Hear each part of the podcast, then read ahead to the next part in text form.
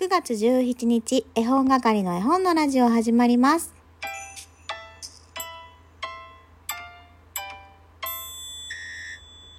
こんにちは、絵本係のまこです。この番組は絵本つながる言葉、命をテーマに活動している絵本係が絵本の話をしたり、絵本じゃない話をしたりする12分間です。今日は金曜日ということで絵本探偵のコーナーもございます。ぜひ最後まで楽しんでいってください。先ほどですね、ライブをしていたんですけれども、岩下の新生姜が全国区ではないということに驚きを隠せませんでした。私もね、ツイッターやめちゃったんですけれども、ツイッターやってた頃に、岩下の新生姜の社長さんにフォローしていただいていて、岩下の新生姜ミュージアムっていうものも栃木にあるらしくてですね、いつか行きたいなと思っていたんですよ。で、岩下の新生姜ね、ライブの中でも見たことない、本物見たことないっておっしゃってる方いましたけれども、私もね、普段ね、まあ気にしてないからなのか、あんまりああいう生姜を買ったりしないから、なかなか手に取ったり食べたりすることなかったんですけれど、ちょっと意識して見てみたらね、そこに並んでいたので、えー今買ってね、ご飯のお供にして食べています。岩下の新生姜の社長さんのツイッターはね、本当にね、いろんなレシピ、まあ、その社長さんが発信しているというよりはですね、岩下の新生姜を使ったいろんなレシピを上げている人、こんなお料理作りましたよって載せている人をリツイートされていて、本当にね、多様なの、使い道が。タルタルソースにしていたりとか、あと何してたかな？ハンバーガーに入れてたりとか、和風のみならず洋風にも使えていて、手の込んだ使い方私はなかなかできないのでね、そのままポリポリと食べていますけれども、美味しいね、やっぱり。昔、中村雅俊さんが CM をしていた時に、私は岩下の新生姜を知って、すっごく美味しそうに食べるんですよ。子供ながらにね、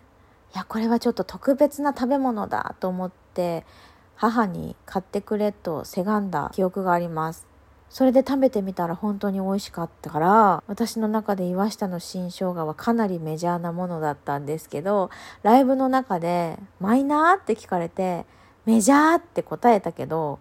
知らない人が多数いらっしゃったんですよ。で、岩下の新生姜の CM 思い返してみれば、私が子供の頃以来、あんまり見てない気がするから、もしかしたら私より下の世代の人たちは、スーパーに陳列されているかもしれないけど、情報が入ってこなくて知らないだけかもしれません。もしよかったらね、スーパーチェックしてみて。でもね、あの新生姜は、ああいう生姜の中でも高級品に位置するものだと思うので、例えばプライベートブランドのあるお店とかだとないかもしれないというね、私の見解でございます。もしよかったら探してみてください。何でもみんなが同じように自分が知ってること知ってるって思うのってすごい危険だなとライブを通して感じることができました。それでは絵本探偵のコーナーいきます。すずさんから、絵本探偵調査報告です。ねられんねられんかぼちゃの子でお願いします。かぼちゃは食べるのが苦手なのですが、この絵本のかぼちゃの子は食べてしまいたいくらい可愛いです。と、指ハートといただきました。そしてメッセージが、最近ちょくちょく時を遡られているようですが、9月14日も遡られてましたね。時をかける少女のまこさん、そのうち未来にもかけていってしまうのかな笑い。楽しみにしてます。といただきました。よくぞ気づいてくださいました。9月14日も1ヶ月遡って8月14日と喋っていましたね。いやー、すずさんのこのかぼちゃは苦手なんだけど、この子は食べてしまいたいくらい可愛いっていう表現がとっても素敵。でもめちゃくちゃわかります。そしてもう一つ、タニーさんから絵本探偵調査報告します。もとい難しくてわからなかったです。超新太さんの月夜のキャベツくんでお願いします。美味しい棒といただきました。お、月夜のキャベツくん、私まだ読んだことがないですね。読んだことがないですねというと、これは正解ではないと言ってるのと同じことになってしまうんですけれども、キャベツくんの夜バージョンですか？キャベツくん自体はすごく好きでね、面白いですよね、あのお話。超新太ワールド炸裂という感じなので、ぜひね、せっかくタニーさんがこうやって送ってくださった月夜のキャベツも読んでみたいと思います。それでは本日の正解です。ねられんねられんかぼちゃの子、すずさん大正解でし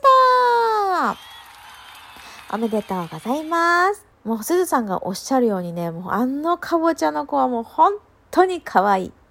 もう思わず冷蔵庫にあるかぼちゃを抱きしめて眠りたくなるような、そんな衝動に駆られます。嘘です。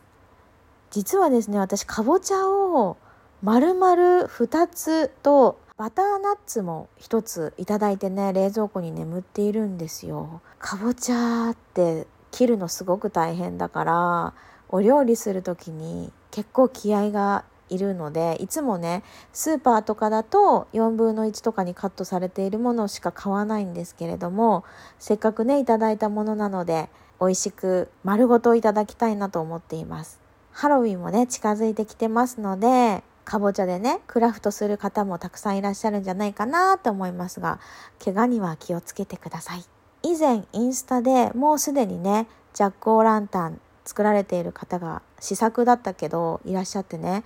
あの尊敬しますって言ってメッセージを送らせていただいたら作り方を教えていただいたので今年はちょっとチャレンジしてみようかななんて思っていますできたらねまあ、できなくてもきっとストーリーにあげると思うのでよかったら見てやってください。それでは本日の絵本探偵調査依頼お伝えします。ヒント1表紙がグラデーションになっています。ヒント2タイトルに数字が入っています。ヒント3ハムスターが出てきます。以上3つのヒントを元に1冊の絵本を導き出し、よかったらお便りから送ってください。